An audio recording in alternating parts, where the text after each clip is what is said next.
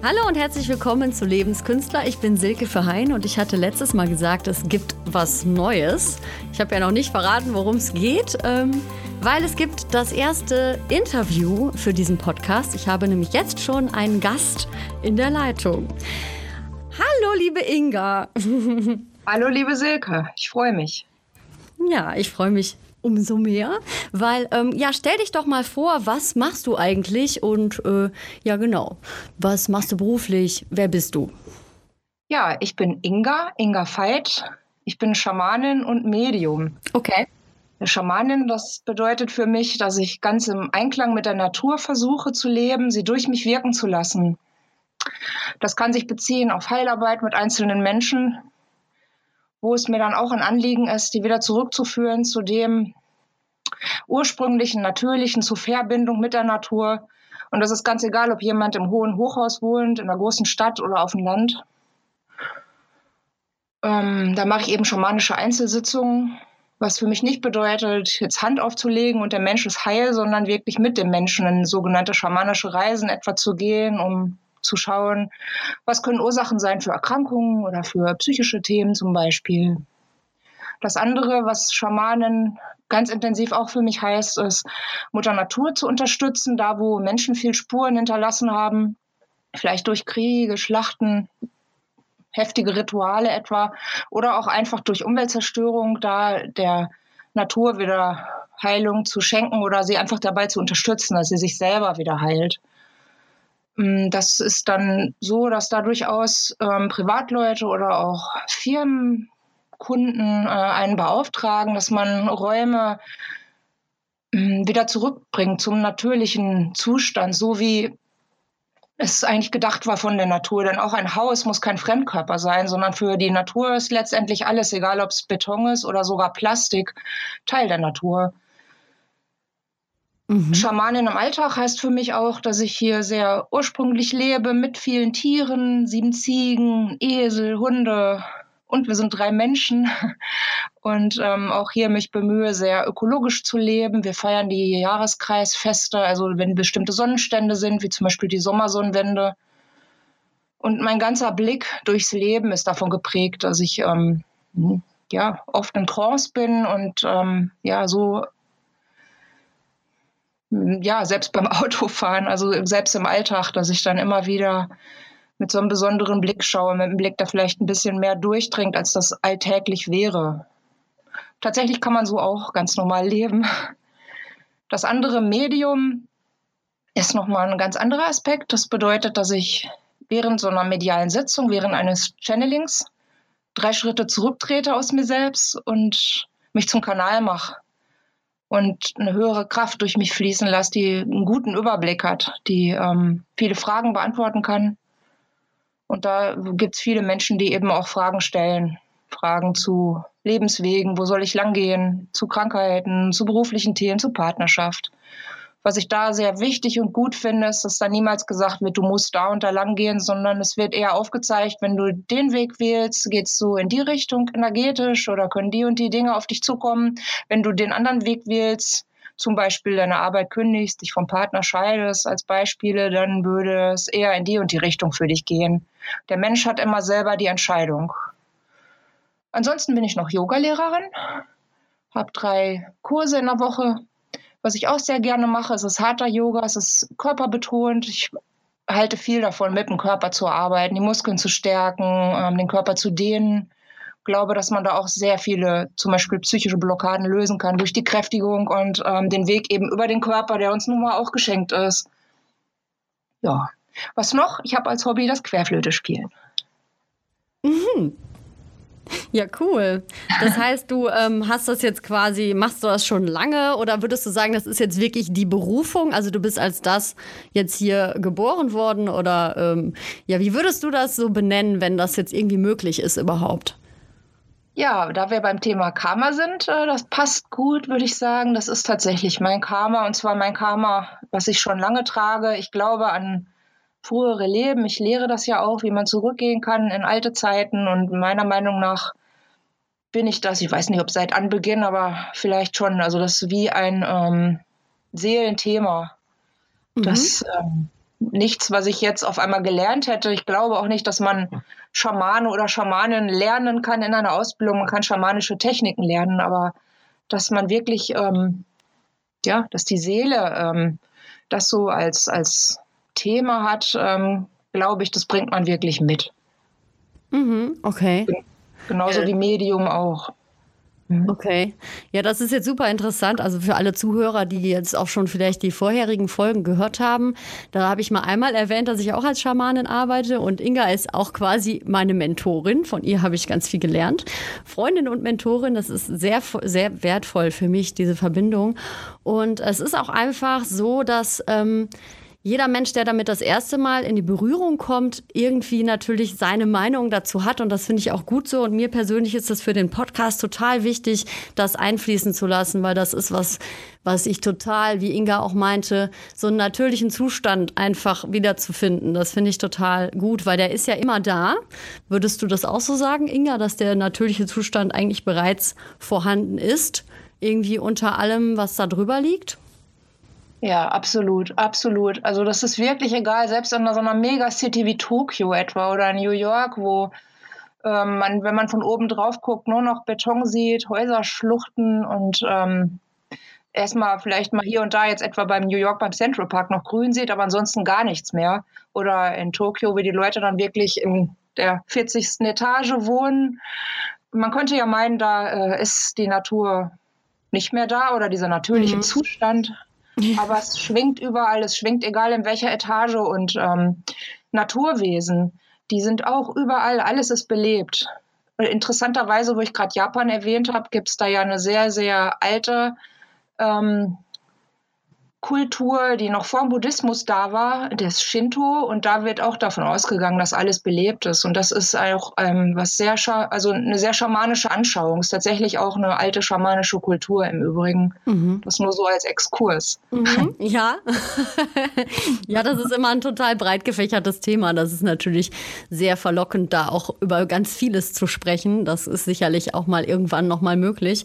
Ähm, du hattest gesagt, es dreht sich um Karma. Ja, das stimmt. Die ganze Folge soll sich um Karma drehen. Und das ist auch so, dass ich ähm, da schon dran gedacht hatte, dass ich gerne ein Interview mit dir machen möchte, Inga. Und dann hattest du gepostet bei Facebook Karma Yoga. Und dann habe ich irgendwie gedacht, oh, das ist aber auch sowieso so ein interessantes und passendes Thema. Und ähm, ja, so kam das irgendwie auch, dass das wieder mal wie so ein Zufall das immer so will, dass ich dann dachte, ja, ich möchte mit Inga unbedingt über Karma sprechen. Und ich bin auch ganz neugierig nach wie vor, was du eigentlich genau mit Karma Yoga meinst, wenn du das so ja so formuliert halt in deinem Post nach außen gepostet hast. So, was genau meinst du damit? Karma Yoga ist ein Begriff, der eben aus der Philosophie des Yoga kommt, aus dem Hinduismus, aus Indien und ist ähm, ein Prinzip, wie man durch die Welt geht. Also es gibt so drei Ansätze, was gesagt wird, wie man zur Befreiung, zur Erleuchtung gelangen kann, was so oft dahinter steckt in, im asiatischen, im östlichen Bereich. Ähm, es gibt einmal den Weg der Hingabe, das ist das Bhakti-Yoga, wo man sich, wenn man das religiös sehen will, dem Göttlichen hingibt oder dem Höheren. Dann gibt es das Dhinana-Yoga, das ist der Weg des Wissens, wo man wirklich sich vertieft in die heiligen Schriften. Und Karma-Yoga ist der Weg des Tuns. Karma heißt wirklich Handlung, Aktion. Und es heißt, und da stehe ich auch total hinter, dass in dieser Zeit, wo wir jetzt gerade leben, die ziemlich heftig, ziemlich aufgewühlt ist, wo viel auf der Welt in Bewegung ist, im Unguten, aber ich glaube auch bewusstseinsmäßig im Guten, dass da das der richtige Weg ist, dass man sich nicht nur vertieft in Meditation, sich zurückzieht von der Welt, dass man auch nicht nur sich ins Wissen vertieft und ähm, ja aus der Welt rausgeht, sondern wir, deswegen sind wir auch hier inkarniert, würde ich sagen, sollen mitten durchgehen. Wir sollen mitten durchs ganz normale Leben gehen, mitten durchs Chaos, mitten durch den Alltag, mit seinen Bürojobs, seinen Handwerkern, seinen Staus auf den Autobahnen ähm, und hier unseren Weg gehen. Und ganz besonders in diesem Jahr ähm, ist eben Karma-Yoga wohl auch angesagt. Wir sollen wenn Aufgaben anstehen, da mitten durchgehen, keine Umwege mehr nehmen, nicht mehr hinauszögern, nicht mehr nach hinten schieben, sondern mutig sein. Da gehört ganz viel Mut zu, zu Karma-Yoga, mit Herzensmut mitten reingehen, mitten durchgehen, durch die Dunkelheit, durch die Blockaden, durch die dicksten Ängste mitten durch. Das ist erstmal ganz konkret, was Karma-Yoga für uns bedeuten kann. Ähm, dahinter steht die Idee, man könnte ja jetzt was tun, damit man dafür was bekommt. So, das ist ja oft, was wir auch so im materialistischen Westen lernen. Ich tue was und dafür bekomme ich was zurück. Das ist ja auch total in Ordnung. Im Karma-Yoga ähm, ist die Idee, dass ich, egal was für eine Arbeit ich verrichte, mir dafür nicht zu fein sein soll und die immer verrichte, ja, religiös, das ist jetzt erstmal so ein bisschen aus dem Religiösen, äh, wäre das so, ich verrichte es und äh, mache es für das Göttliche. Wenn man jetzt aber Atheist ist, ähm, dann würde ich sagen, man macht es für sein Ideal, für mein eigenes Höchstes, mein eigenes Ideal, für das, was ich selber ähm, als Ethik habe. Auf jeden Fall ist die Idee, dass ich mich versuche, nicht mehr zu ärgern, wenn ich Steuern machen muss, wenn ich ähm, in der Schlange stehen muss, wenn ich im Amt sitze, wenn ich irgendwas machen muss, was super unangenehm ist, dass ich es eben nicht mit diesem inneren Groll mache, dass ich denke, oh Gott, jetzt muss ich eine Aufgabe tun, die mir gar keine Freude macht, sondern ich gebe alles hin, ich mache alles aus dem Herzen heraus, ich mache alles einfach ähm, mindestens mit einer Neutralität. Das ist also mit Karma-Yoga gemeint. Wirklich tun, ohne dass ich dafür Ruhm haben will und ohne dass ich mich ärgere. Ich gehe einfach durch und mache. Mhm. Ja, das ist super interessant, weil das ist ja auch in unserer heutigen Zeit echt zu üben, ne? also ich meine, vom Verstand her, die Ziele, die der Verstand immer so hat, die sind natürlich da ziemlich gegenläufig eigentlich, ne? Aber die machen ja, glaube ich, auch nicht wirklich die Seele glücklich. Ähm, so Erfolg und Ruhm. Also es geht ja viel um Ruhm und Anerkennung, was aber ja auch wirklich in letzter Konsequenz eher unglücklich macht, wenn man danach strebt. Genau. Das heißt, Karma-Yoga bedeutet irgendwie so eine Art von Hingabe auch den ähm, ja, Aufgaben, die man halt einfach so machen muss im Leben, die jetzt gerade anstehen. Ist das ja? Ja, mhm. genau. Also es gibt ähm, da eine alte philosophische Schrift, die Bhagavad Gita aus Indien, und da ähm, heißt es dann wörtlich, ähm, sei unberührt von Freud und Leid. Also, dass man, wenn es jetzt eben Erfolg bringt, dass ich mich da nicht anhafte. Natürlich kann es Erfolg geben, ist doch super. Es kann gutes Geld geben, es kann Ruhm geben, das ist alles in Ordnung, nur ich hafte nicht an. Mm, okay. Es äh, darf passieren. Ich freue mich drüber und ich lasse auch wieder los in dem Wissen, dass es letztendlich vergänglich ist. Ne? Dann kommt auch nicht die Enttäuschung. Und eben auf der anderen Seite ähm, sei unberührt bei Freude und Leid. Wenn das unangenehm ist, dann mache ich es genauso. Ja. Es bedeutet nicht herzlos zu werden, es bedeutet nicht gleichgültig zu werden, nur es geht um so eine innere Balance, innere Ruhe. Und bei den Stürmen, die jetzt äh, teilweise eben auch äußerlich sich in der Natur zeigen, durch die viele Bewegungen, durch viele äh, Erdbeben und Stürme, es ist eine Zeit, die stürmisch ist und die ist eben auch innerlich sehr stürmisch. Uns allen begegnen viele ähm, Aufgaben, Krankheiten, plötzliche Wechsel im Beruf, in der Partnerschaft. Ich glaube, das äh, erleben ganz viele Menschen, auch wenn jeder so ein bisschen das Gefühl hat, das ist jetzt gerade mein äh, ureigenes Thema, ich bin damit etwas einsam und allein, geht es doch vielen so. Und da dann eben in sich so eine Mitte zu bewahren und mitten durchzugehen. Darum geht's. Ja, das hört sich ziemlich kraftvoll und gut an. Finde ich gut. Ähm, jetzt hattest du das Karma-Yoga ja erklärt. Magst du vielleicht noch mal einfach generell was zu Karma sagen, wie man das definieren könnte? Jetzt für ganz frische Zuhörer, die sich vielleicht noch gar nicht damit auseinandergesetzt haben. Wie würdest du das definieren? Ja, natürlich. Ähm, da ist ja der Anfang. Ähm, Karma, wie gesagt, bedeutet vom Wort Handlung. Und es ist eine ganz, ganz tiefgehende Philosophie. Die Idee ist, dass auf unserer ganzen Erde und vielleicht sogar im ganzen Universum, dass das Prinzip ist hinter allem. Es gibt letztendlich nichts, was nicht Karma verursacht. Jede Handlung verursacht wieder eine Wirkung. Es geht also immer um eine Ursache und eine Wirkung. Ich tue etwas und daraus resultiert wieder ein Ergebnis. Und tun, das kann auch bedeuten, dass ich nichts tue. Ich bleibe passiv, obwohl da jemand zusammengeknüppelt wird und kümmere mich nicht und mische mich nicht ein. Das kann Karma erzeugen. Karma kann natürlich bedeuten, ich handle, ich ähm, bin sehr ungerecht, ich lästere über jemanden und sehe zu, dass der rausgemobbt wird und das erzeugt wieder eine Wirkung. Das wäre so das Naheliegende. Aber es kann eben auch das Passive sein, das Nicht-Tun. Ähm, und es reicht auch schon ein Gedanke. Also jetzt nicht, wenn ich einmal was Schlimmes denke, ist das nicht so wild. Aber wenn ich jetzt tagelang in übelster neidvoller Weise an jemanden denke, dann kann das durchaus auch Karma erzeugen, weil auch Gedanken starke Energien sind, die auch transportiert werden. Okay. Karma ähm, kann man also nicht ganz vermeiden. Man kann halt zusehen, äh, dass man möglichst ähm, ja, ein gutes Leben führt, in Anführungsstrichen, nach seinen ethischen Prinzipien lebt und dann ähm, da ein paar Punkte Guthaben bekommt, wenn man so möchte. was, meiner, was meiner Meinung nach nicht so funktioniert, was man ja aus vielen Religionen noch kennt, ist, dass man versucht, so extra gute Taten zu tun, ähm, damit man wieder dafür was Gutes bekommt. Ich möchte in den Himmel kommen, also helfe ich der alten Dame über die Straße, die das vielleicht gar nicht will, ähm, sondern die Idee ist, dass man es einfach macht, dass man es wirklich ehrlich macht, weil man es ähm, tun möchte, aus dem Mitgefühl etwa und nicht jetzt nur aus Berechnung. Mhm.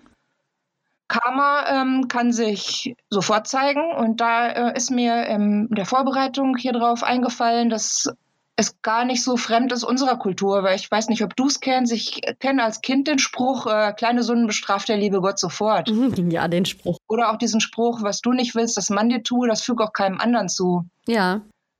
Also das sind schon ähm, so Zeichen, dass, dass, dass dieses Wissen auch bei uns durchaus da ist. Und ähm, da man sich natürlich nicht mit früheren Leben so traditionell aus dem Christentum heraus beschäftigt, ähm, ist das erstmal fremd, dass so ein Karma auch erst später eintreffen kann. Was wir kennen, ist, äh, ich stelle jemandem ein Bein und kurz danach verbrenne ich mir die Hand an der Herdplatte und denke, oh, da habe ich wohl einen drüber gekriegt für das, was ich angestellt habe.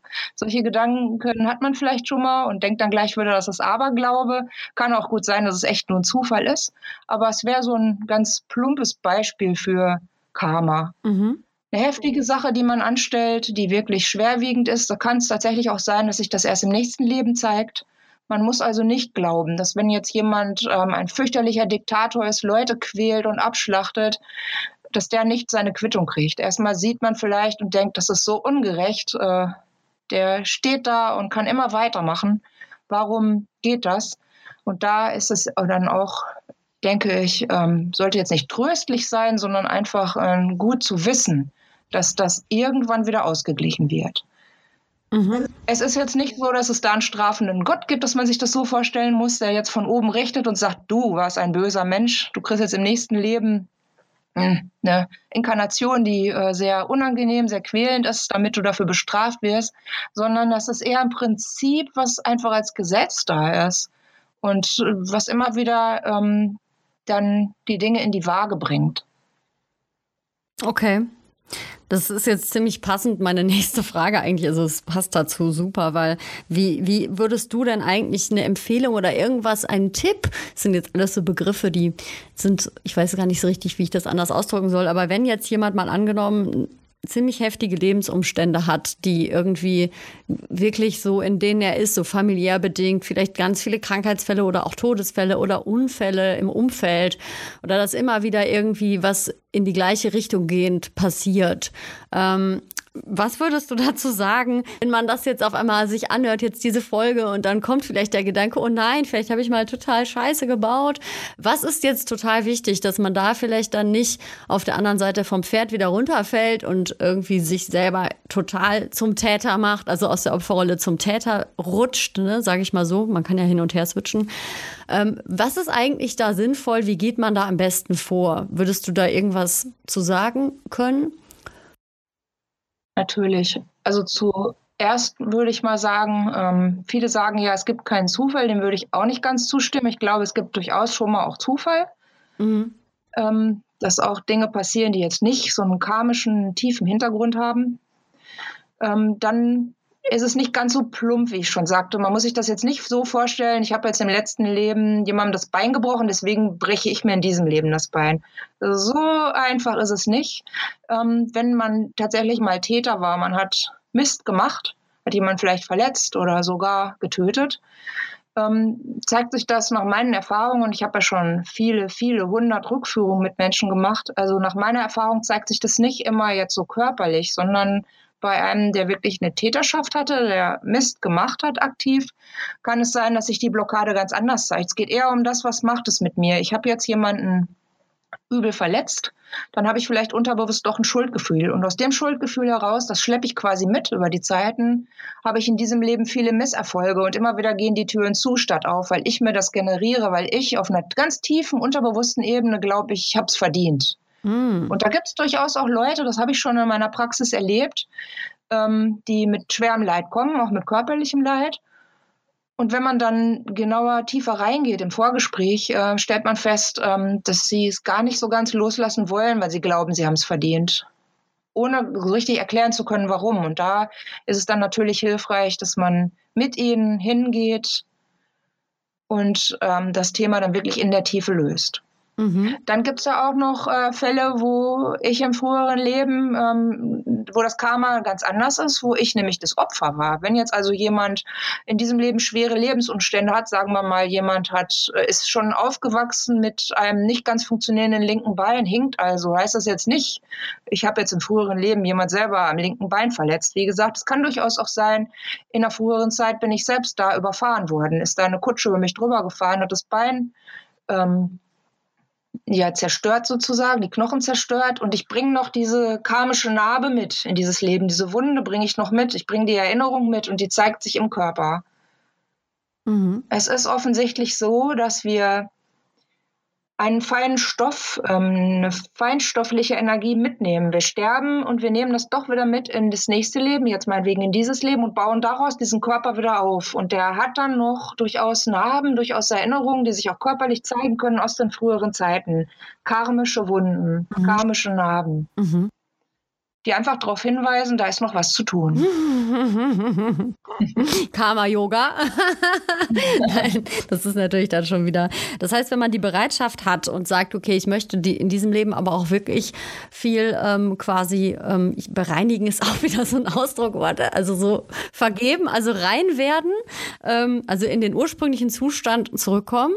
Ähm, dann kann man das auf jeden Fall auch gut über Rückführung mal angucken, wenn man wirklich immer wieder die gleichen Sachen beobachtet. Das heißt, du würdest schon sagen, es ist schon wichtig, sich auch gedanklich zu beschäftigen mit, was ist eigentlich ein Thema bei mir, was fällt mir sehr auf äh, und dann erst an, anzufangen zu arbeiten? Oder was ist jetzt so die Motivation? Weil ähm, jetzt einfach mal nur so zu gucken, wer war ich denn, ist ja auch schon mal eine Zeit lang sehr reizvoll für Leute gewesen.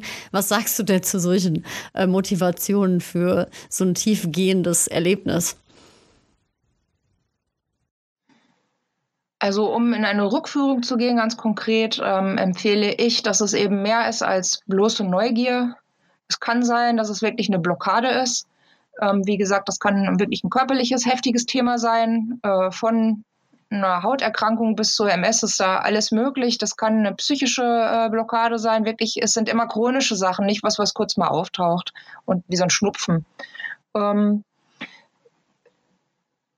man kann auch hineingehen, um herauszufinden, wer war ich denn mal? Ähm, um wieder an altes Wissen zu kommen, an alte Kräfte zu kommen, altes Heilwissen etwa, alte Machtthemen. Vielleicht äh, habe ich mal magisch gewirkt und das ist total blockiert. Äh, es ist durchaus gut, dass wir alle wieder in unsere Macht kommen, dass wir das, was wir an Fähigkeiten und Wissen hatten, wieder beleben.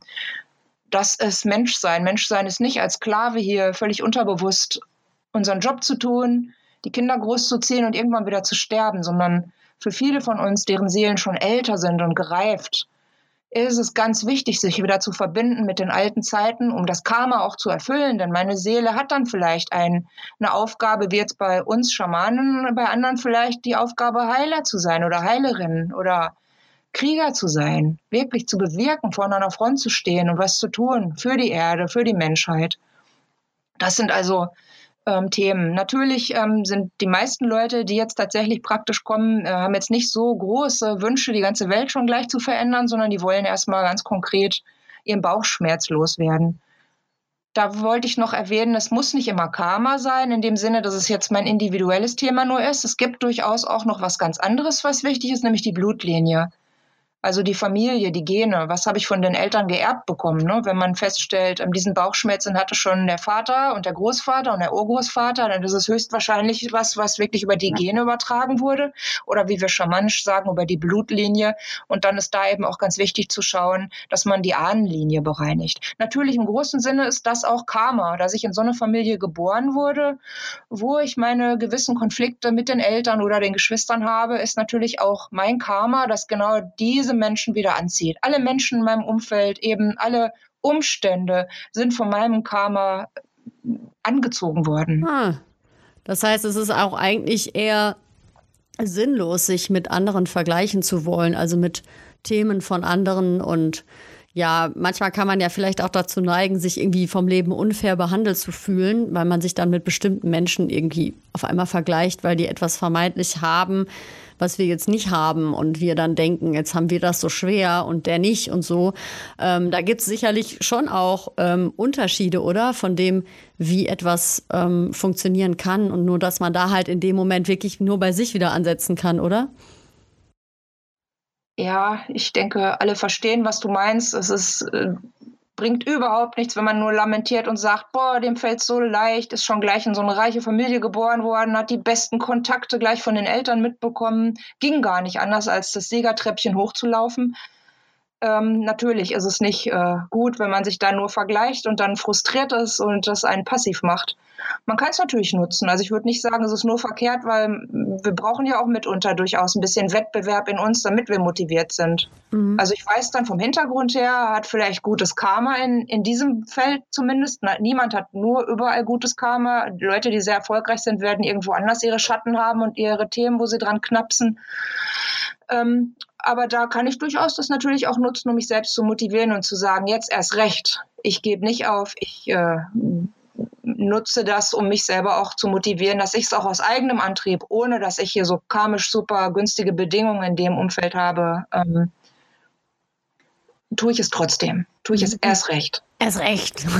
Ja. ja, das stimmt. Das ist natürlich einfach auch wieder eine Einstellungssache. Also man kann natürlich sich von dem besten Sportler im Team anspornen lassen, diese dann besser zu werden. Ne?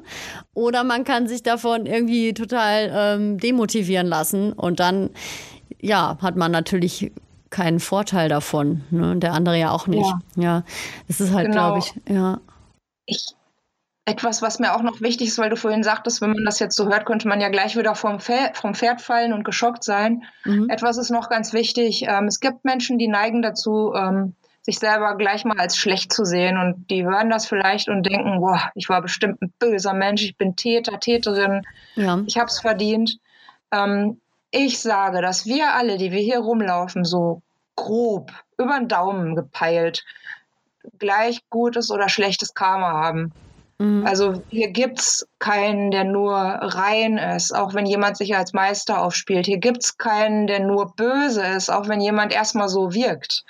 Ähm, wir sind ungefähr auf einem Level. Wir alle haben schon richtig Mist gemacht, waren schon Täterinnen und Täter und wir alle haben schon richtig schlimme Sachen erlebt, waren schon Opfer.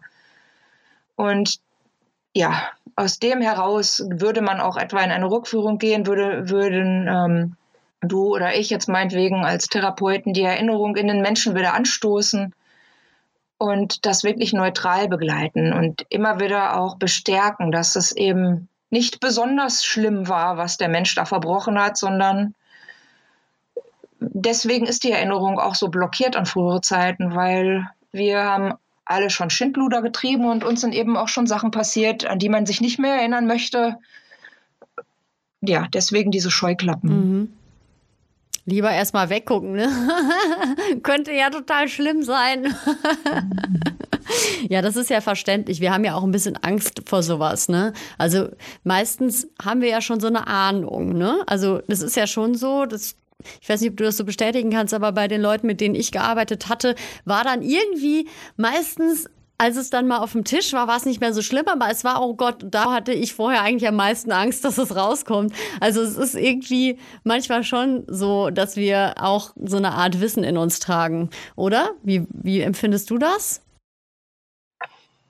Ja, ähm, also es ist im Westen auf jeden Fall noch schwerer, wenn wir jetzt geboren wären in Indien, in China, in Japan oder in anderen asiatischen Ländern, die vom Buddhismus meinetwegen geprägt sind, wäre es für uns viel normaler. Da ist das schon in der Kultur so drin. Da wächst man von klein auf damit auf man kann sich dann immer noch als Erwachsener entscheiden, Atheist zu werden ähm, und das abzulehnen und ganz ins Business zu gehen, was jetzt natürlich auch in den hochindustrialisierten östlichen Ländern sicherlich der Fall ist. Aber es ist einfach so von der, vom Volksglauben sozusagen tief verwurzelt bei uns glaube ich, äh, war es da, war es im Heidentum auch da, auch eine sehr alte schamanische Tradition bei uns hier und ist dann natürlich ähm, durch das Christentum absolut ausgerottet werden worden. Viele sagen ja, es stand am Anfang noch in der Bibel auch drin. Ähm, standen so karmische und Reinkarnationsthemen drin und wären rausgestrichen worden beim zweiten Konzil des Vatikans. Jedenfalls ist es bei uns einfach nicht so selbstverständlich. Wir wachsen normalerweise entweder christlich geprägt auf oder wie in meinem Fall wirklich atheistisch, wo äh, mir meinetwegen ähm, beigebracht wurde, wir kommen aus dem Nichts und wir gehen auch wieder ins Nichts. Ähm, und dann ist das erstmal was völlig Fremdes. Und natürlich ähm, begegnet man dem dann erstmal mit Vorsicht. Zum einen äh, eine gesunde Skepsis, die ja auch wichtig ist.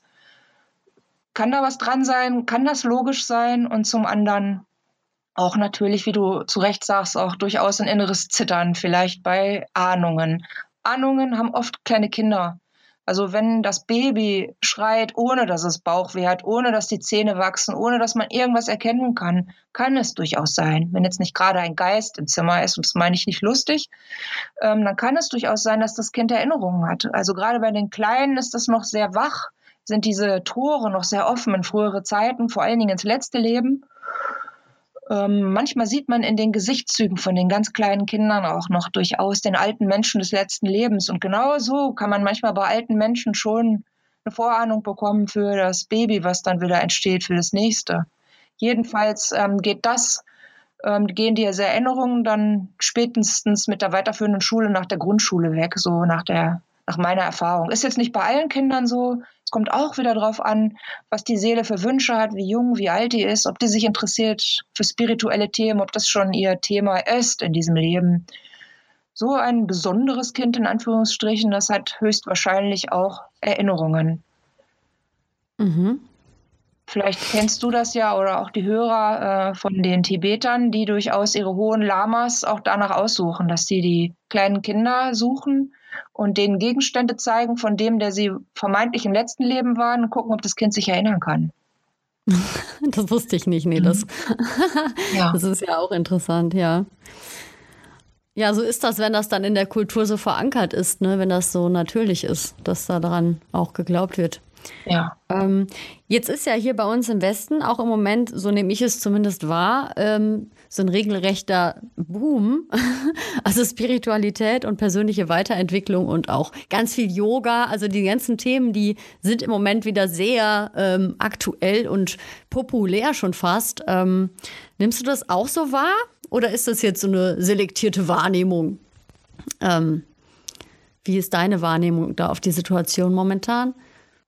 Also ich bin da ganz sicher, alleine wenn man sieht, wie seit den 70ern, 80ern äh, sich die Regale in den Buchläden gefüllt haben, in der Ecke Esoterik, Spiritualität, äh, das nimmt total zu. Das breitet sich aus und dann ist es halt wieder unterschiedlich von Mensch zu Mensch, ob man es eher oberflächlich macht, ob man es wegen Yoga macht, um einen hippen, fitten Körper zu haben oder ob man in die Tiefe auch gehen will. Yoga hat eine große Tiefe, aber beides ist in Ordnung. Und ähm, im esoterischen Bereich ähm, nimmt der Zulauf auf jeden Fall auch total zu. Also ich würde dem völlig zustimmen. Es ist nicht für jeden Menschen was. Es gibt eben auch Menschen, die haben in diesem Leben einfach eher die Aufgabe, ein einfaches Leben zu führen, ein in Anführungsstrichen normales Leben mit ähm, von 9 bis 17 Uhr Beruf, mit Familie, mit Reihenhaus und kleinem Wagen und sind damit völlig zufrieden mit ihrem Jahresurlaub und so weiter. Es ist nicht für jeden was. Man kann jetzt auch keinen da reinzwingen und das Interesse ähm, versuchen, in Leuten zu wecken, bei denen das einfach nicht ansteht. Also ich halte da auch gar nichts vom Missionieren. Ich bin aber auch überzeugt, dass dein Podcast genau die hören, ähm, die dafür eh auch eine innere Offenheit, eine Anlage sozusagen in der Seele haben. Mhm. Ja, daran glaube ich auch. Es ist auf jeden Fall so, ähm, wo wir jetzt nochmal bei diesem Rückführungsthema und Karma ist dann doch immer sehr mit Rückführungen, geht irgendwie so Hand in Hand, ne? ich jetzt irgendwie festgestellt, wir haben ganz viel über Rückführungen gesprochen. Und ähm, mir ist es jetzt öfter schon begegnet, also nicht nur einmal, dass das irgendwie so jemand schon mal eine Rückführung gemacht hat und dann ja aber weiß, was da war und dann aber irgendwie nichts aufgelöst wurde. Das hast du sicherlich auch schon erlebt, oder? Ja, genau. Ähm, die Technik, die ich lehre und ähm, die wir ja auch dann mit anderen praktisch machen, du, ich, und ne, ähm, geht eben anders. Man ähm, bringt die Menschen zurück in die Erinnerung und da ist auch noch ein Unterschied zu manchen anderen Therapeuten. Nicht ich gehe für die Person rein und erzähle dann hinterher, was sie erlebt hat. Ich bringe sie auch nicht in eine Vollhypnose, dass sie sich hinterher nicht erinnert, sondern das in einem Zustand gemacht hat, wo in dem sie sich nichts mehr ähm, zurückrufen kann ins Gedächtnis, sondern ähm, ich bringe die Menschen in eine tiefe Entspannung und führe sie dahin, dass sie sich selbst erinnern. Dann ist es meine Aufgabe, deine Aufgabe als Therapeutin, Acht zu geben. Ist das jetzt ähm, was, was wo der Verstand sich einmischt? Das ist der einzige Nachteil, wenn man nicht in einer Vollhypnose ist. Oder ist es wirklich wahrhaftig? Da haben wir ja unsere Technik, das herauszufinden. Und dann eben durchaus in die Erinnerung rein. Und dann ist eben der Unterschied zu manchen anderen Kollegen, dass man jetzt die Leute nicht einfach wieder rausholt. Oh Gott, ich habe da jemanden abgeschlachtet, ich habe wirklich Schlimmes getan, verbrochen und jetzt erinnere ich mich und komme überhaupt nicht klar damit und habe diese Schuldgefühle, sondern an Ort und Stelle sozusagen in der früheren Zeit ähm, bereinigen wir das Thema, wir ändern, wir wandeln, bis es bis in die Gene geht, bis in die Zellen hinein, wandeln wirklich diese Erinnerung zu einem guten Verlauf, zu einem nochmal glimpflichen Verlauf. Das ist das eine und zum anderen ähm, spielt oft die sogenannte Vergebungsarbeit eine Rolle. Das ist mhm. übrigens was, was gar nicht so einfach ist. Wenn jetzt jemand mich, ich sage das mal als Frau, mich äh, vergewaltigt hat, mich vielleicht lange festgehalten hat und es lange getan hat, bis zum bitteren Ende, ähm, und ich erinnere mich daran, ist es sicherlich gar nicht so einfach, das zu vergeben. Und es gibt ja auch eine nicht unbeträchtliche Zahl von Frauen, die das in diesem Leben erleben oder erlebt haben. Und da sage ich, ähm, das Vergeben, das mache ich nicht, um zu sagen, der Täter war ganz okay, das ist alles nicht schlimm gewesen, sondern ich mache das, damit ich frei werde von dieser Verstrickung, denn das ist eine sogenannte karmische Verstrickung. Ich bin mit dem Täter verbunden. Wenn das im Mittelalter geschehen ist, zum Beispiel, bin ich bis heute mit dem verbunden, wenn das nicht aufgelöst wird. Wir werden uns immer wieder treffen in verschiedenen Konstellationen. Er kann mein Sohn sein. Es ist so, dass es keinen Halt macht. Und dann wundere ich mich auf einmal, dass ich ein Problem habe mit dem Kind und das gar nicht so aus tiefstem Herzen liebe, wie ich das sollte als Mutter, zum Beispiel.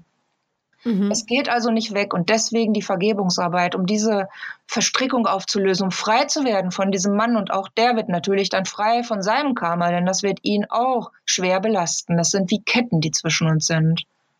Mhm. Die Vergebungsarbeit.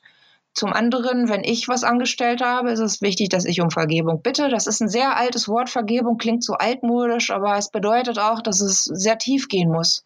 Ich hatte das jetzt selbst. Ich hatte ähm, kürzlich mit jemandem ähm, ein Thema, habe mich sehr verletzt gefühlt von so ein paar Schimpfworten, habe mich über mich selber gewundert, dass das so durchgeht durch meine Schutzschicht, sage ich mal, durch meinen Intellekt und mich so trifft.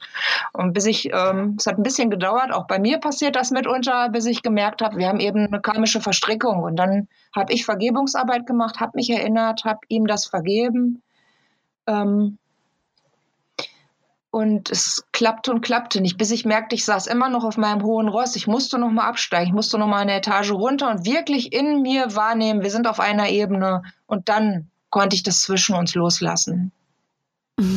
Okay. Was auch ganz wichtig ist, ist natürlich im Zweifelsfalle, wenn man eben selber was angestellt hat, sich selbst auch zu vergeben. Das ist auch oft gar nicht so einfach. Also das klappt dann, wenn es wirklich ehrlich und in der Tiefe geschieht. Deswegen ist es man kann es auf jeden Fall auch mit sich alleine machen, wenn man das jetzt hört. Es ist immer hilfreich im Alltag, wenn man mit jemandem ein Thema hat. Ähm, wenn es richtig schwerwiegend ist, wenn man merkt, man kommt da nicht ehrlich durch, dann ist es eben super gut, wenn man so eine gute Begleitung hat. Ja, empfehle ich auch definitiv. Also, ähm, ich meine, du auch als erfahrene Schamanin, Du meinst jetzt gerade, du hast dann auch noch mal wieder was gehabt, wo ein Thema hochkam. Also es ist definitiv so, dass man dann auch sehr wahrscheinlich werden wir, bis wir irgendwann sterben, dann auch immer noch mal wieder Aufgaben haben, ne? Oder dann doch noch mal Karma bereinigen. Ähm, also ich glaube da schon dran. Ich finde das auch nicht schlimm. Und das ist halt, glaube ich, total wichtig, dass man da ähm, du hast es so schön gesagt, dass man da dann nochmal ein paar Schritte runtergeht und sieht, dass man auf einer Ebene ist. Ich glaube, das ist auch als Lehrer irgendwie immer wieder Aufgabe, dass man da, das ist natürlich total verlockend, je erfahrener man wird und desto mehr Zuhörer und Leute man erreicht, dann sind wir alle Menschen. Dann gibt's diese Machtthemen und sowas. Das ist natürlich immer so ein bisschen auch eine Verlockung, je nachdem, was man für Themen auch mitbringt, oder? Also wenn man jetzt so Lehrer ist, ich meine, es gibt ja ganz viele äh, Lehrer, die viele Menschen erreicht haben, die dann doch irgendwann irgendwie ein bisschen zu viel ähm, Machtgeschmack lecken, sage ich mal so. Ich weiß nicht, wie ich es anders ausdrücken soll. Verstehst du, was ich sagen will? Ähm, ja, also ähm, es heißt es auf dem spirituellen Weg ähm, und der geht eben über alle Leben, bis irgendwann mal Ende ist auf dieser Erde ähm, wir verschiedene Prüfungen haben und das ist bei uns allen sind das andere Themen. Kann sein, dass wir die alle durchlaufen. Das bin ich nicht sicher. Auf jeden Fall hat jeder so ein anderes Hauptthema, ähm, den ich so kennengelernt habe. Also beim dem einen ist es Gier, vielleicht Gier nach Geld. Bei dem anderen ist es Lust. Also ich muss unbedingt mit ganz vielen Frauen schlafen, die mich anhimmeln, meine Groupies oder Männern. Bei dem anderen ist es Ruhm. Ich brauche eben diese Masse an Menschen, die mich auf dem Thron hochheben. Ähm, ich habe ein Machtthema, das weiß ich. Ich stehe voll auf Macht. Da darf ich mich immer noch weiter mit beschäftigen. Ähm, was gibt's noch? Ähm, so gibt's verschiedene Themen, die äh, wir als Prüfung bekommen und wo man natürlich immer wieder stolpern kann und wo man dran wächst. Auf jeden mhm. Fall. Und ich würde sagen, dass das diese Aufgaben, diese Aufgaben Karma ähm, zu bewältigen, sein Karma zu verbessern, dass die nicht aufhören, ähm, bis wir wirklich auf der Erde fertig sind. Also das ähm, geht immer weiter und weiter durch die Leben. Und das heißt, dass eben, wie ich schon ganz am Anfang sagte, Karma ist ein Grundprinzip des, der Erde, des Universums, ähm, dass das Karma einfach auch nicht aufhört. Jede kleine Bewegung, jeder Atemzug erzeugt Karma. Mhm. Gibt da etwa die Religion der Giants, kleinere Religionen, vor allen Dingen in Indien, die ja sogar Atemmasken tragen und mit einem Palmwedel vor sich herlaufen, um keine Insekten zu verschlucken, um dann nicht schon wieder Karma zu erzeugen. Oh, okay. Mhm. Ja, krass, da gibt es echt einiges. Wobei mir da übrigens in letzter Zeit eine Verbindung aufgefallen ist. Es gibt ja immer mehr in der ökologischen oder auch veganen Bewegung so dieses Ziel, ähm, möglichst wenig Fußstapfen zu hinterlassen, so einen CO2-Abdruck zu verringern und überhaupt wenig Fußstapfen zu hinterlassen. Das kommt mir sehr, scheint mir dem sehr ähnlich zu sein. Dieser Versuch, dass ich eben weniger Schindluder mache, ähm, besseres Leben führe für die Umwelt, für die Tiere, für die Natur ähm, um da eben weniger Kammer zu erzeugen. Mhm. Ja, macht Sinn, ne? Ja. Ja, ähm, jetzt habe ich gerade eine Frage gehabt. Ich muss mal kurz nachdenken.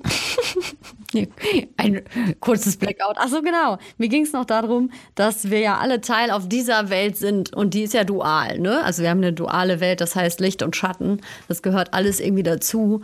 Und ähm, das ist ja total wichtig, dass man dann, ja, jetzt hat man jetzt diesen Podcast gehört und denkt sich, ja, toll. Jetzt habe ich die ganze Zeit irgendwelche Themen. Ne? Warum sollte ich jetzt anfangen aufzuräumen?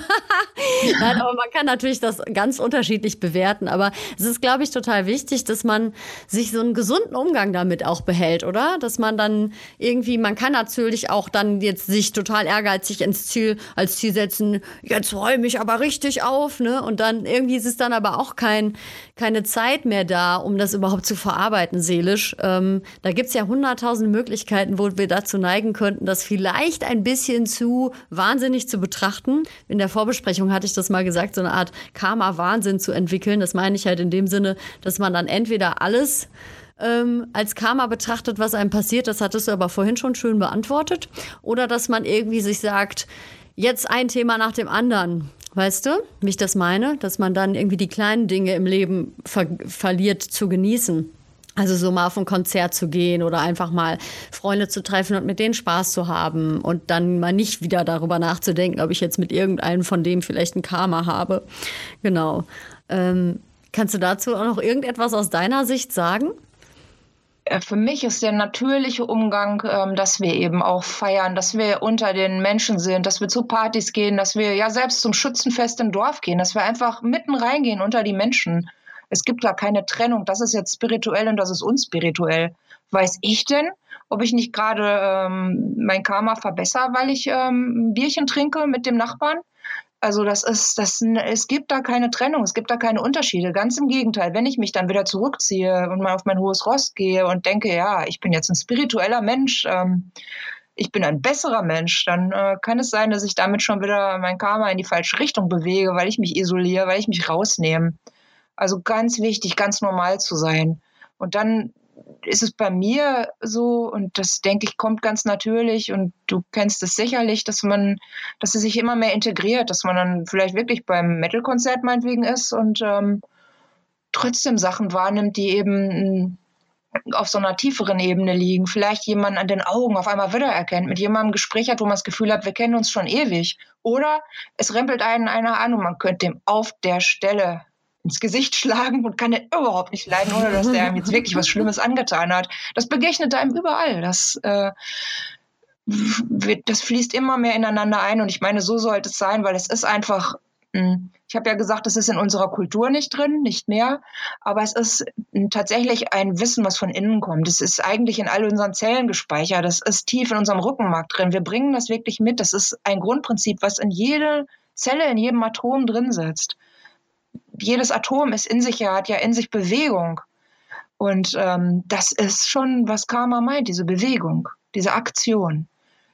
Und von daher ähm, ist es eigentlich ganz einfach, wenn man sich dem Thema öffnet, dass es sich dann, wenn man natürlich da nicht so übertreibt und jetzt nur noch ein Leben nach dem anderen versucht abzuarbeiten, dass es sich ganz natürlich integriert in das normale Leben, also normal leben. Und bei mir heißt das eben auch mal den Stall ausmisten und matschig werden und mit den Tieren auf der Weide sitzen. Das ist auch für mich ganz hilfreich, dieses Erden, dieses Natürlichsein. Mhm. Ja, ist eine schöne Antwort. Dankeschön dafür.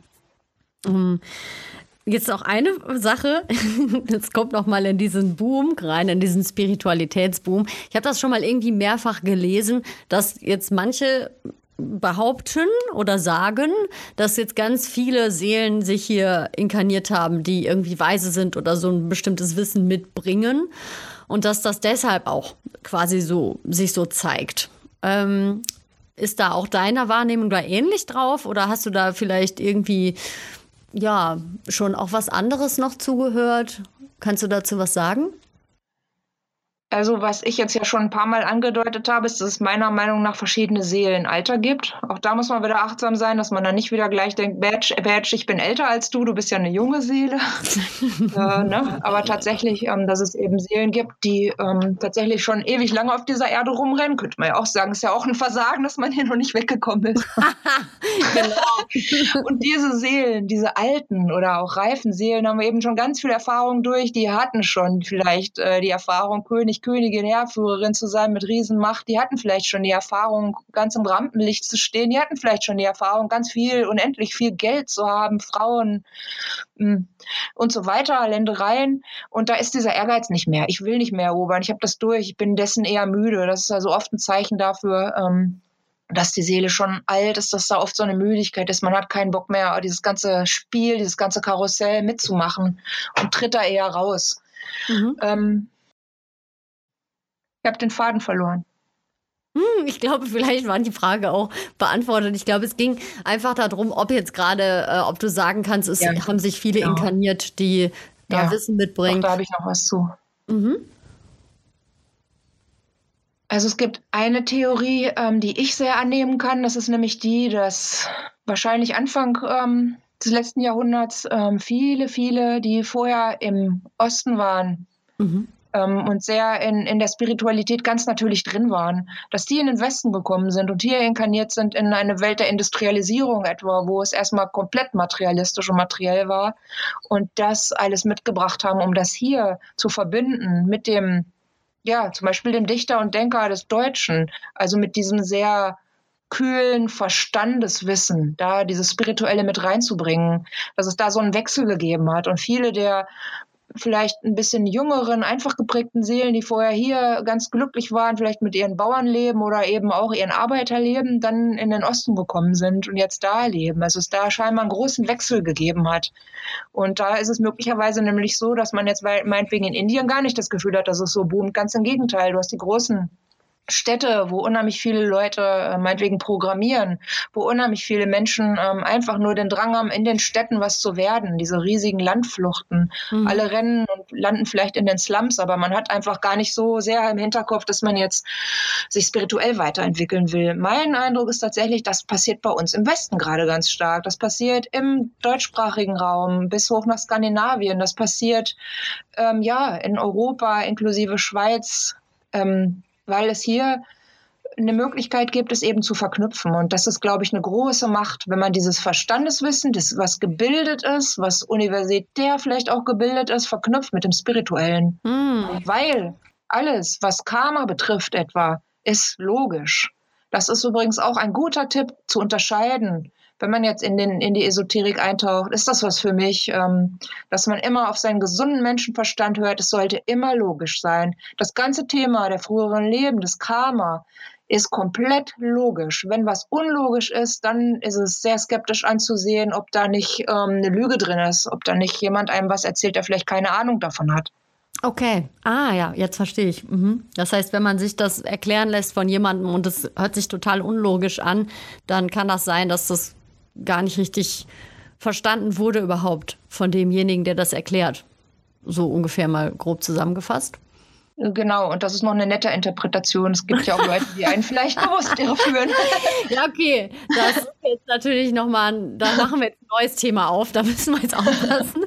Aber zum Thema Karma, ja, das ist auch ziemlich logisch. Das habe ich auch so wahrgenommen, dass das total Sinn macht, ja, auf jeden Fall. Also ganz vieles auch, was vorher im Leben keinen Sinn gemacht hat, dann Sinn gemacht hat. Ja, mhm. das auf jeden Fall. Ja. Mhm. Wie viele Menschen äh, laufen frustriert rum und sagen, warum soll ich an den Christengott glauben? Der ist so ungerecht. Auf der Welt ähm, leiden so viele Menschen. Wieso greift dieser angeblich so mächtige Gott dort nicht ein? Ja. Mit diesem Wissen im Hintergrund kommt man damit einfach viel besser zurecht. Ja. Sehe ich auch so. Es ja. geht um Ausgleich, es geht darum, um Waagschale und das für jedes Individuum. Und dann geht es aber auch noch größer. Wir haben ein Landeskarma. Die ganz, ganz Deutschland hat ein Karma, was viel zu tun hat mit natürlich ähm, den Weltkriegen und dem Versuch, wirklich eine Übergroßmacht zu werden, was jetzt wieder in die andere Richtung gerutscht ist. Und so hat das jedes Land. Ja. Jeder Stamm, um mal das in den ganz alten Worten zu sagen, hat ein Karma. Ne? Das ist also, kommt also auch noch dazu. Das heißt, wenn ich jetzt einfach umziehe nach, ähm, sagen wir mal, Afrika, dann komme ich da drum herum. Ne? Dann habe ich ja kein deutsches Karma mehr, oder? Nein, Interessanterweise sind mir die Bajuwaren eingefallen, liebe Echt? Silke. Ein sehr alter Stamm. In dem bist du ja reingegangen. Durch deinen Umzug hast du dich verbunden mit dieser Energie. Und bis jetzt schon ähm, mehr und mehr kommst du auch in, diese, in dieses Karma, in das Karma der Bayern, der Bajuwaren rein. Was nichts Schlimmes ist. So. Das ist einfach, man mhm. spürt es, das dauert beim Umzug eine Weile. Äh, man sagt eigentlich so nach drei Jahren ist es komplett gesettelt, dann ist man wirklich angekommen und dann ist das, was einen auch durchaus prägt, was einen auch beeinflusst und auch nochmal Einfluss nimmt. Eben, das okay. ist nicht, es ist nicht so schlicht, dass nur das individuelle Karma zuschlägt, sondern das kommt noch dazu die Erde, auf der ich lebe, was hat die erlebt? Das beeinflusst mich wieder. Wie gesagt, die mhm. Familie. Ja, viele Einflüsse. Mhm. Ja, das ist schon wirklich abgefahren.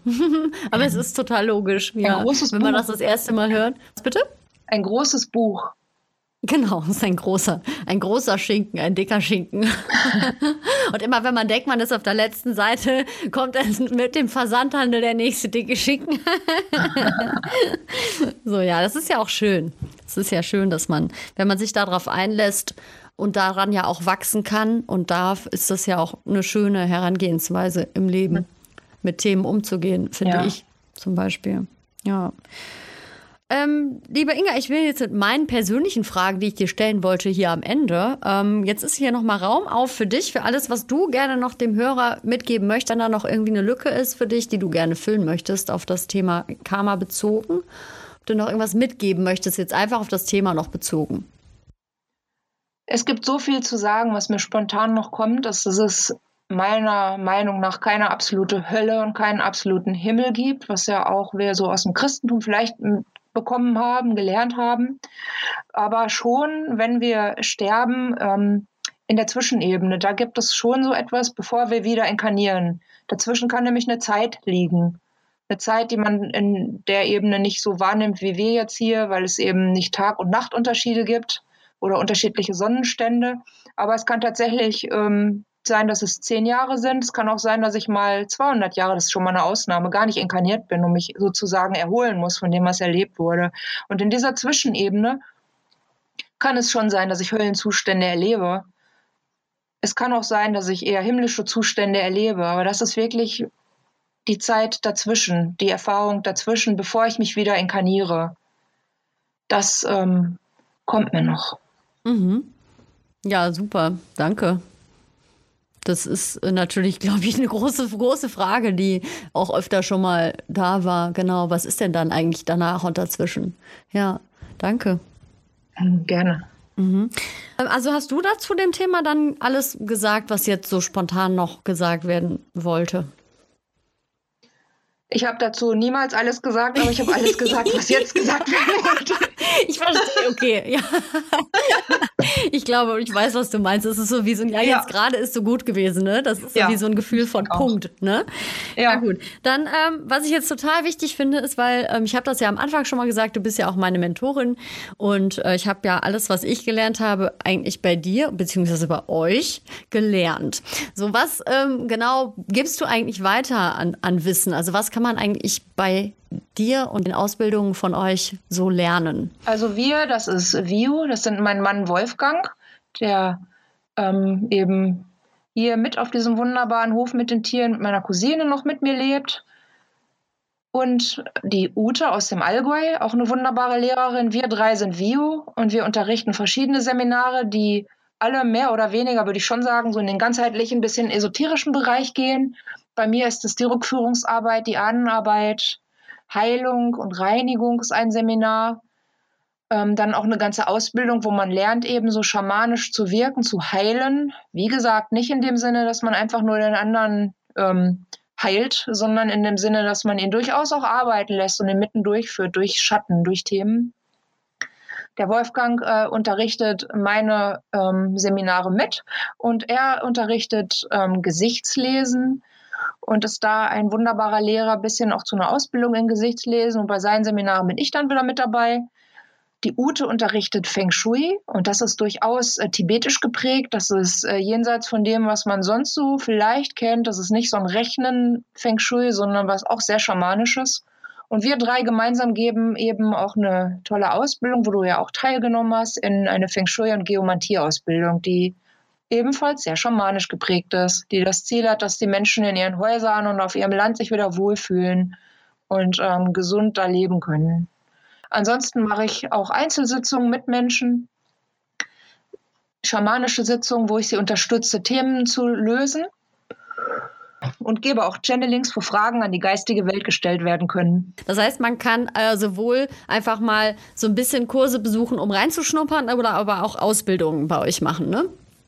Genau. genau. man kann einfach mal einen Zweitageskurs machen. Bei dem Gesichtslesen-Seminar mhm. gibt es auch einen Abendvortrag, wo man mal reinschnuppern kann. Mhm. Wer Lust hat, kann eben auch auf unserer Webseite sich schlau machen. Da haben wir schon ganz viel Infos. Und dann merkt man ja auch, ob man mit uns als Lehrern klarkommt. Das ist ja auch ein sehr, sehr wichtiger Punkt. Ist der Lehrer, ist die Lehrerin was für mich? Ist diese Art der Ansprache, diese Art des Unterrichtens mein Stil? Genau. Finde ich das wahrhaftig. Mhm, ne, ja. Da ähm, ist das einfach die super Idee, mal reinschnuppern, ausprobieren und dann guckt man, ob das eine, äh, ob es das dann war oder ob man weitergehen möchte. Mhm. Genau. Und die Webseite ist dann, äh, wie lautet die Adresse? Das ist www.view-view.com. Mhm, genau, darauf findet man dann auch alle weiteren Informationen. Ne? Und äh, für die Einzelsitzungen dann in deiner Praxis, wo genau liegt die dann in Deutschland? Meine Praxis ist in Bochum, das ist mitten im Ruhrpott, hier wo ich auch lebe. Ja, das, die Räume sind wunderbar dafür geeignet. Da hat man seine Ruhe. Kann auch sein, dass man mit Kristallen und Klang bearbeitet wird. Das äh, kommt dann immer drauf an. Und es ist nicht immer so, dass dann eine Rückführung dabei äh, rauskommt. Ich gucke dann wirklich, ob das Thema ähm, auf die Art gelöst werden muss oder ob es vielleicht ähm, wirklich noch andere Ursachen gibt. Zum Beispiel, dass man in der Aura eine Fremdenergie, einen Geist hängen hat, eine sogenannte Besetzung und das muss gelöst werden. Es kann sein, dass es eine Attacke ist von einer anderen Person, die einem was Übles will und da ist sozusagen ein Fall stecken geblieben. Kann sein, dass es eben ein Ahnenthema ist. Also da wird wirklich geschaut, was ist jetzt gerade das Thema, was hier angegangen werden muss. Mhm, also sehr individuell. Ist nicht immer äh, in der früheren Zeit zu suchen. Ja. Macht ja auch Sinn. Genau, wir sind ja auch doch alle ein bisschen immer unterschiedlich mit unseren Themen gerade, dass das individuell auch gerade ansteht. Ne? Also was ist an der Oberfläche gerade überhaupt zu tun? Genau. genau. Ja, super. Ähm, ich glaube, die Infos habe ich bekommen, wo man denn diese Ausbildung kriegt und die Fragen sind für mich auch alle beantwortet. Ähm, mir hat es total Spaß gemacht. Super schön, dich hier in dem Podcast zu haben, liebe Inga. Und ähm, ja, an die Hörer da draußen, ich hoffe, ihr habt es genauso spannend gefunden wie ich. Ich finde das einfach so faszinierend, was bei dem Thema Karma alles so hintersteckt und wie alt das ist, vor allen Dingen. Und ja, ich danke dir auf jeden Fall aus ganzem Herzen, Inga, dass du dich hier zur Verfügung gestellt hast für die Fragen. Für Von mir auch Podcast. herzlichen Dank. Ich habe auch ganz viel Freude gehabt. Ja, schön. Das ist jetzt auf jeden Fall alles zum Thema Karma von uns gewesen.